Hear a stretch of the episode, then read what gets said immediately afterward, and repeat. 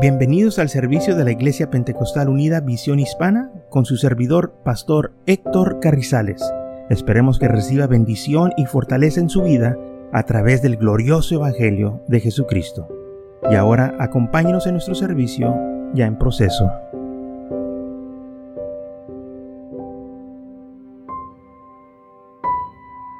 Entonces, en el libro de Proverbios capítulo 10, versículo 22, dice que la bendición de Jehová es la que enriquece.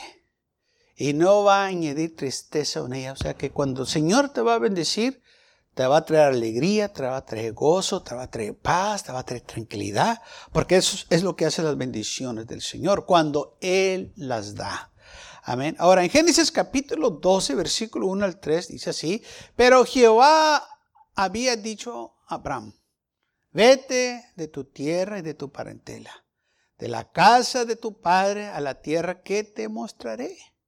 Y haré de ti una nación grande y te bendeciré y engrandeceré tu nombre y serás bendición. Fíjese lo que dice. Dice, serás bendición. No dice te voy a bendecir más, no dice, tú vas a ser bendición para los demás. Aparte de que yo te voy a bendecir a ti, tú serás bendición. Donde quiera que tú vayas, tú vas a ser bendición. Esto es lo que hace las bendiciones del Señor sobre nuestras vidas. Bendeciré a los que te bendigan y maldiciré a los que te maldicen. Y serán benditas en ti todas las familias de la tierra. Ahora bien, el Señor le habla a Abraham que salga de su parentela, que salga de su tierra para caminar con él y el Señor le dijo, yo te voy a bendecir, te voy a bendecir de gran manera. Pero también tú vas a ser de bendición a más personas. Oh, qué, bonito es ser de bendición, porque sabe que hay mucha gente que no son de bendición a otras personas. Son de estorbos, traen problemas a las vidas de los demás, eh, traen angustia pero los hijos de Dios deben de traer bendición a la gente, a los demás. Dales palabras de ánimo, dales palabras de fortaleza, dales palabras de esperanza y hablarles del poder y la grandeza de nuestro Dios. Porque hay gente que le gustaría escuchar algo positivo. Hay gente que le gustaría escuchar que alguien los ama, y está en nosotros que compártenos este mensaje de amor, este mensaje de poder aquellas almas que están necesitadas, porque aquí en este mundo hay muchos corazones quebrantados, hay muchas vidas destruidas por el pecado y la maldad, hay mucha gente sufriendo o esperando que alguien venga y les dé una palabra de fortaleza, de consuelo a sus vidas. Hay mucha gente que piensa en su mente que todos están contra ellos, otros que piensan que no sirven para nada porque eh, es lo que han escuchado toda su vida. Oh, pero qué bendición es cuando alguien viene y le dice, no, tú vales algo, tú eres alguien, Dios te ama, tú eres una persona este, grande en los ojos de Dios. Y esto es lo que dice la Biblia, que somos de bendición para animar y dar fortaleza a aquella gente, aleluya, que necesita ánimo en sus vidas. Por eso muchas veces la gente eh, entra en depresión y, hay otros que hasta se quitan la vida porque piensan que nadie los ama, piensan que no hay esperanza para ellos, piensan que no hay futuro y eso es mentira, aleluya, porque si alguien viniera y les dijera, ¿sabes qué? Aleluya, Cristo te ama. Hay esperanza para ti. Así como alguien vino a nosotros y nos habló del amor del Señor, que el Señor, aleluya, dio su vida por nosotros porque nos amó, aleluya, y nos sigue amando. Entonces aquí el Señor le dijo a Abraham, mira Abraham, yo te voy a bendecir, pero tú vas a ser bendición también para los demás. Y eso fue exactamente lo que sucedió. Gálatas capítulo 3, versículo 9 al 8 dice así. De modo que los de fe son bendiciones con el creyente Abraham. Los de fe son bendecidos, son, son, son de bendición a los demás con el creyente de Abraham. La escritura proviene, pruebe que Dios habría de justificar por la fe a los gentiles. Dio de antemano la buena nueva a Abraham diciendo, en ti serán benditas todas las naciones. Oh, los que creen, hermanos, así como creyó Abraham en Dios. Si creemos así como Abraham creyó en Dios por fe, las bendiciones que Dios le dijo a Abraham que eran para él, también son para nosotros. O sea que usted, donde quiera que vaya, es de bendición. Donde quiera que usted se ponga, va a ser usted de bendición, porque es lo que dice la Biblia. Esas son las promesas del de, Señor. Aleluya, que somos un pueblo bendecido. Gálatas capítulo 3, versículo 14 dice, para que en Cristo Jesús la bendición de Abraham alcance a los gentiles, al fin de que por la fe recibiréis la promesa del Espíritu. Ahora dice que recibimos también la promesa del Espíritu. Tenemos bendiciones espirituales que vienen a nosotros. Sí, todos necesitamos un hogar, necesitamos este, ropa, nuestras, nuestros cuerpos, necesitamos este, eh, cosas eh, para usar, carros, cosas así. Esas son bendiciones del Señor. Pero hay más que eso en el Señor. Hay bendiciones espirituales. Porque hay mucha gente que sí, tienen esas cosas y no sirven al Señor. Pero lamentablemente no las pueden disfrutar porque en esos hogares hay pleitos, hay envidias, hay celos, hay maltratos, hay odio. Sí, tienen esas cosas. Pero qué triste que no las pueden disfrutar.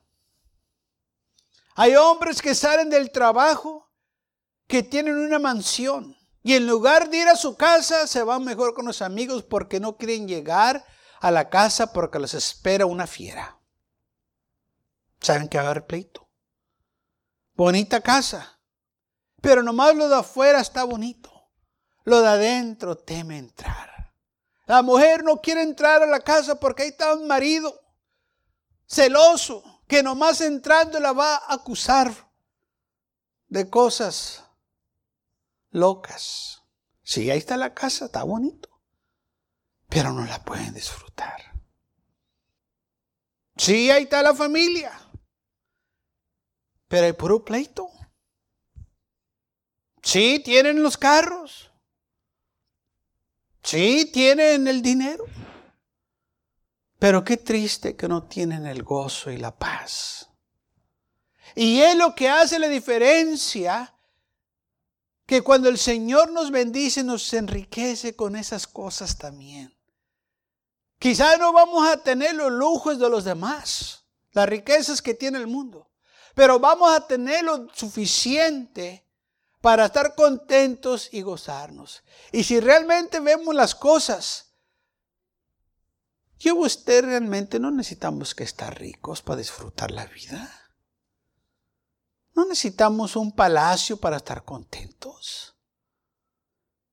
Que tanta gente que ahora tiene una casa grande se acuerdan todavía de su ranchito y dicen, no, me acuerdo cuando estábamos en el rancho. Y qué felices estábamos, claro que sí. No tenías una mansión, tenías un rancho, acuérdate. Oh, pero todavía te acuerdas, porque ahí estaba el amor. Ahí, ahí aunque humildemente eh, vivías y no tenías los lujos, como quiera estabas contento. Sí, porque donde quiera que estemos, estamos contentos en Cristo Jesús. Amén. Oh, sí, ¿te acuerdas que tenías que cocinar afuera? Y era para uno, pues es algo, cosas de diario. Y aquí si cocinas afuera, pues se considera algo de lujo porque estás asando carne. y allá entonces realmente estabas viviendo en lujo. Porque ahora aquí se cobra y, es cara esa comida. Y allá la cocinábamos todos los días. Las cosas del Señor, hermanos, que Él nos da, aparte de que son de bendición, nos enriquecen. Aún las cosas más sencillas las gozamos y las disfrutamos y le damos las gracias por esas bendiciones que muchos se les pasa. Dale al Señor las gracias. Por eso dice el, el salmista, bendice alma mía a Jehová y no te olvides de ninguno de sus beneficios. Dale las gracias a Dios. Dice la Biblia, dale gracias a Dios. Porque cuando uno da las gracias a Dios, muestra su gratitud. Y le dice, gracias Señor. Tienes una casa humilde, dale gracias a Dios. No tienes una mansión, eh, tú dale gracias a Dios. No necesito yo una mansión para ser feliz. No necesito que sea rico para ser feliz. Todo lo que necesito son las bendiciones del Señor, porque esas bendiciones me van a enriquecer. Es lo que dice la palabra del Señor. La bendición de Jehová es la que enriquece. Si yo tengo las bendiciones del Señor en mi vida, yo soy rico. Rico en Cristo Jesús, tengo todo lo que necesito y aparte que tengo todo lo que necesito aquí, me ofrece vida eterna. No nomás aquí me va a proveer, pero también en el cielo tiene una mansión preparada para mí y para aquellos que lo aman. Entonces nosotros podemos estar seguros que si el Señor nos dice que nos va a bendecir, nos va a bendecir. Y aparte de eso, somos de bendición a los demás. Gloria a Dios por ello. Porque así es como eh, sucede. Eso fue lo que le pasó a Lot cuando estaba con Abraham porque Abraham era bendecido, esa bendición se le pasó a Lot. A José cuando estaba este, en Egipto, donde quiera que él estuvo, en la cárcel o en la casa de Potifar, él, él, era de bendición, todo lo que hacía prosperaba. Si estaba en la cárcel, ahí era de bendición él. Si estaba en el palacio, era de bendición, donde quiera que él iba. ¿Por qué? Porque es lo que dice la Biblia. Porque las bendiciones estaban sobre de él y donde quiera que él iba, enriquecía. La gente no estaba siendo rica, no, la gente estaba siendo bendecida, estaban prosperando día tras día. Vemos la mano de Dios sobre nuestras vidas.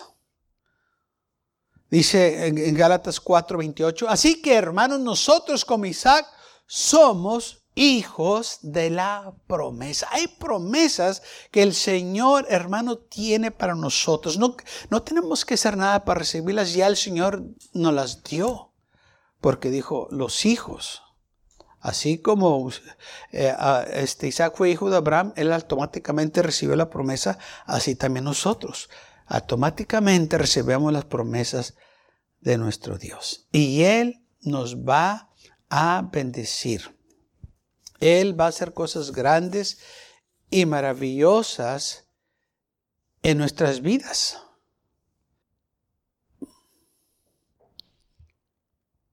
En Efesios capítulo 1, versículo 3, dice, bendito sea el Dios y Padre de nuestro Señor Jesucristo, que nos bendijo con toda bendición espiritual en los lugares celestiales en Cristo. Y estas son realmente las bendiciones que yo usted necesitamos más. Las bendiciones espirituales. Porque muchas de las veces como que ponemos más enfoque en lo material que en lo espiritual. Y nosotros no debemos de tener ese sentir sino que debemos de enfocarnos en espiritual. ¿Qué es lo más importante para ti? ¿Ser salvo o tener todas las cosas que el mundo ofrece? Es donde uno tiene que preguntarse esa pregunta. ¿Qué es lo que tú quieres más de todo este mundo? ¿Salvación o riquezas que el mundo ofrece? Si alguien te preguntaría, ¿Qué es lo que tú deseas más en tu vida? ¿Qué le dirías? ¿Mm? Nunca había pensado en eso. Si alguien viene y le dice, hubo un hombre que Dios le dijo eso. Pídeme lo que quieras, que yo te lo daré. Lo que quieras, Señor, lo que tú quieras. ¿Qué es lo que quieres? Muchas veces no, no sabemos. No vamos a pedir una loquera. Tomás como los niños, me acuerdo que este, cuando yo, eh, yo estaba joven y este, mi hermano tenía una niña chiquilla, este, ella era bien tremenda. Entonces yo todo el tiempo me llevaba con ella y jugaba con ella y, y una vez no sé qué me hizo un favor o algo así y le dije, te debo. Y, y, dijo, sí, tío, me debes. Dije, mira, cuando vayamos a la tienda, yo te voy a comprar todos los dulces que quieras. Dijo, ¿de veras? De veras. Dijo, todo lo que yo quiera. Dije, sí, porque te debo. Dijo, ok, tío. Y sabe, una vez fuimos a la tienda y se acordó. Dijo, usted me dijo que me ibas a comprar todo lo que yo quería. Y le dije, sí, pero esa vez andábamos a la carrera. Y dije, ahorita no, después dijo, no, ahorita. Dije, bueno, agarra lo que quieras y vámonos. Y todos los dulces estaban enfrente de ella. Le dije, agarra todo lo que quieras y vámonos. Y, le dije, le apúrale. Y estaba eh, eh, viendo, dije, le ándale, vámonos, agarra todo lo que quieras. Y, va, y agarra un dulcecito chiquitito y lo lleva al mostrador. Dije, todo lo que quieres, dijo, sí. Bueno. Primero que me está pidiendo y luego le dije que agarra lo que quieras, agarra cualquier dulce insignificante. Que hasta yo me quedé sorprendido. Dije, tanto guato que hiciste para eso. Ahora, si Dios le dijera a usted, pídeme lo que quieras, ¿qué sería su respuesta? ¿Qué le diría? Salomón le dijo, Señor, Tú me has puesto como rey en lugar de mi padre. Tú le mostraste misericordia, fuiste bueno con él, él te siguió.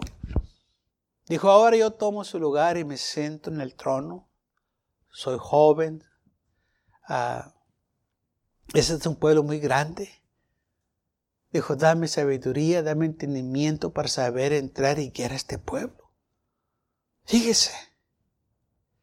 Y dice la Biblia que le agradó a Dios lo que le pidió Salomón. Dijo, porque no me pediste dinero, porque no me pediste la vida de tus enemigos, porque no me pediste riquezas y, gloria, sino que me pediste que te ayudara para guiar a mi pueblo y para hacer ejemplo. Te voy a dar todo eso y aún más. ¿Ah? No pidió cosas materiales, sino pidió Señor, ¿cómo yo puedo ser buen rey delante de ti? Para guiar a este pueblo, que es tu pueblo. ¿Mm? Yo le aseguro que muchas veces gente dice, ay, pues si, el Señor me fuera dicho a mí eso, yo le fuera pedido todo lo... pues sí. Pero lo que pidió Salomón fue bendición, no nomás para él, para los demás. Si usted le pide algo, el Señor va a ser bendición para usted nomás, solamente, o va a ser bendición para los demás. Mucha diferencia. Porque muchos nomás se enfocan en ellos. Señor, dame a mí. Bendíceme a mí. Ayúdame a mí. ¿Y los demás qué? Las bendiciones que Dios da nos enriquece y nosotros bendicemos a los demás. Somos de bendición. Y esto es lo que nosotros necesitamos. Estas bendiciones, pero estas bendiciones espirituales, para que nosotros seamos de bendición a los demás. Por eso el Señor nos las da para ayudarlos, para guiarlos al Señor, para que ellos también obtengan la vida eterna, porque no hay nada más bonito, más glorioso que nosotros ayudar a otra persona que sean salvos. Dice la Biblia, el que gana almas es sabio. La persona que gana almas es sabio, es una persona inteligente, es una persona que realmente sabe lo que está haciendo, lo, realmente sabe que es lo más importante, un alma. Porque no hay suficiente dinero en este mundo para tan solo comprar una alma. No le podemos poner precio a una alma porque no hay dinero suficiente para decir, ok, tengo este dinero para con... No se puede. Por eso dice la Biblia que que gana una alma es sabio. Tiene bien su, su mente eh, puesta en lo que es importante, en la salvación en la vida eterna. Porque déjeme decirle una cosa, que la muerte es segura. El cielo es seguro y el infierno es seguro. Y hay, va a ser por la eternidad, en el cielo o en el infierno. No va a ser por un momento, no va a ser por un rato, va a ser por la eternidad. En el cielo va a ser un lugar de gozo, de paz, de alegría, donde ya no va a haber más muerte, más sufrimiento, donde ya no va a haber más dolor, donde el Señor va a este, eh, eh, quitarnos todas las lágrimas de nuestros ojos. Por siempre vamos a estar con Él. Pero también en el infierno va a ser un lugar eterno, donde dijo el Señor, en el gusano no muere y el fuego nunca se apaga donde va a haber tormento y dolor por la eternidad. Yo no sé de usted, pero eh, imagínese un ser querido de usted que esté en el infierno. Nada más póngase a pensar. Es duro pensar en esas cosas, por eso mucha gente no piensa en esas cosas. Pero es la realidad, existe un lugar así, porque el Señor habló de ello. Y para nosotros ignorar eso nos estamos haciendo un desfavor, un daño. No podemos negar la realidad, lo que viene. La muerte es segura. Dice la Biblia que está establecido que el hombre muera una sola vez y después de esto el juicio, donde Dios va a juzgar los secretos de los hombres, donde tú y yo vamos a dar cuenta por nuestras vidas, por nuestras acciones, por cada palabra que hablamos, el Señor las va a traer a cuenta y hay de ti y hay de mí si no hemos arreglado las cuentas con Él antes de partir de este mundo. Por eso el Señor nos ofrece a nosotros ahorita, hoy que estamos en este lugar, que estamos vivos, que estamos presentes, que vénganos a Él. Dice la Biblia que el que Él viene no lo rechaza, no le echa fuera, sino que nos espera con los brazos abiertos.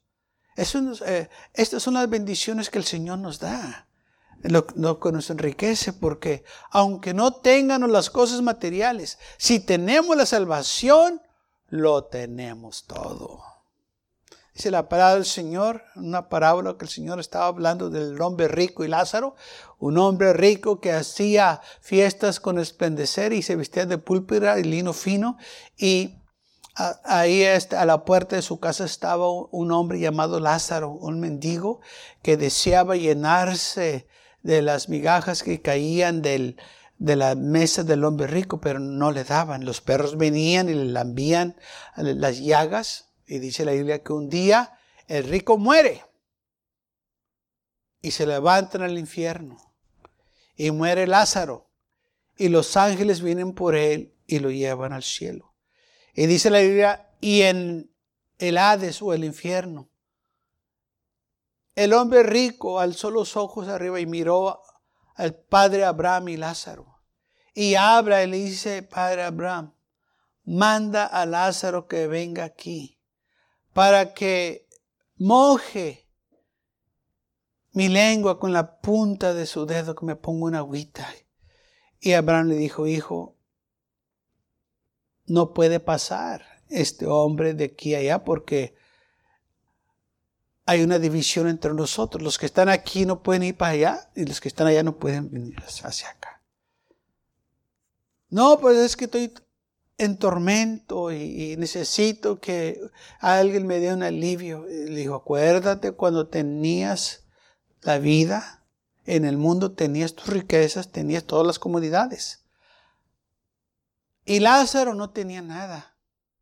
Ahora Tú eres atormentado y Él tiene todas las comodidades. Sí, lo tenías en el mundo todo. Pero el mundo nomás te da las cosas por un tiempo. Y lo que Dios te da es por la eternidad. Sí, hay diferencia. Sí, en el mundo te vas a gozar, hay placer, la carne le gusta el baile, le gusta tomar, le gusta ahí venir acá y estar. Eso es las obras de la carne. Pero recuerda, eso nomás es temporal. Ay, mientras tengas la salud.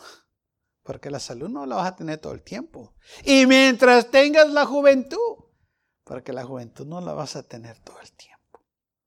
Todo es temporal aquí en la tierra. Pero lamentablemente el mundo hace pensar a la gente, todo el tiempo lo vas a tener, todo el tiempo va a ser así. No es cierto. Dice la Biblia que la vida es como la flor. Es como la hierba del campo. Ahorita está y mañana se marchita. Es como el humo, e, es como el vapor. Así como aparece, se desaparece. Es como la sombra. Ni deja ni rostro ni huellas. Ahorita la miras y luego se desaparece. Así es la vida del hombre. ¿Por qué entonces nosotros dejamos que el enemigo nos engañe y nos robe estas bendiciones que nos enriquecen? Sí, hay riquezas, pero las riquezas no te van a salvar. Las riquezas del mundo no te van a salvar. Si hay placer, pero el placer no puede satisfacerte el vacío que hay en el corazón. Sí, tendrán todo las comodidades algunos, pero no tienen gozo y paz, ni disfrutan lo que tienen. Porque no tienen al Rey de Reyes y Señor de Señores en sus vidas. Lo tienen todo, pero a la misma vez no tienen nada. Porque no son bendecidos por Dios. No son enriquecidos por Dios. Hay diferencias a las riquezas que Dios nos da y las riquezas que el mundo da. Las riquezas del mundo son temporales, son materiales, son terrenales, pero las riquezas de Dios son espirituales y son eternas. No son pasajeras. Donde quiera que vamos nos acompañan. Donde quiera que estemos, aparte de que nosotros somos bendecidos, bendicemos a los demás. Estas son las bendiciones de Dios. Somos bendecidos. Somos realmente un pueblo bendecido de una manera sobrenatural. Por eso Pablo dijo, bendito sea el Dios Padre de nuestro Señor Jesucristo, que nos bendijo con toda bendición espiritual nos ha bendecido, hermano, con todo lo que tiene. No nos falta nada. Estamos, dice Pablo, completos en Él. No necesitamos las cosas del mundo para ser felices. No necesitamos lo que el mundo ofrece para tener gozo y paz. No necesitamos nada. Es más, ni necesitamos dinero.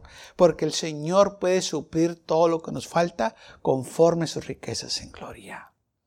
Y lo vemos en la Biblia, como el Señor suplía cómo el Señor hace milagros y todavía en nuestros días el Señor hace milagros. Está que nosotros creamos, está que nosotros confiemos en Él, así como Abraham. Esto es por fe. Y el justo por la fe vivirá.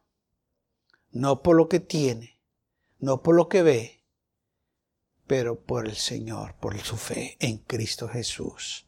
Y esto es lo que hace la diferencia de los hijos de Dios a los que no son hijos de Dios. Realmente somos bendecidos. Y si usted sirve al Señor, yo lo quiero animar, que se acuerde, no importa en, cómo, en dónde se encuentre, cómo esté su vida, usted es una persona bendecida. Que si estoy enfermo, como quiera eres bendecido.